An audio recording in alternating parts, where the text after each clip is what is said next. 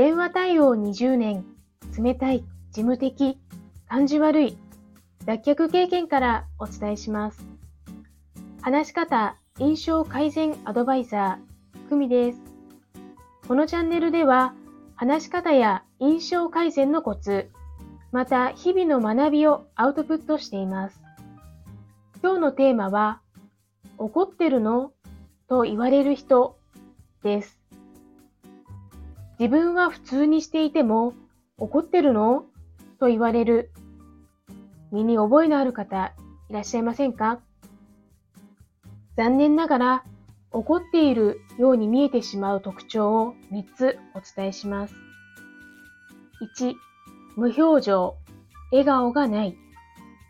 2、声の抑揚がない、淡々と話す。3、断定表現が多い。特に3つ目の断定表現、ストレートな言い方をする方は、ぜひクッション言葉を追加してみてください。例えば、私は何々だと思います。いかがでしょうか？伝わりましたでしょうか？これは少し失礼な言い方かもしれませんが、私には〇〇と感じられます。すぐに〇〇を始めなければ改善に取り組んでいるとは言えません。あ、これはちょっときつい言い方でしたね。いかがでしょうか？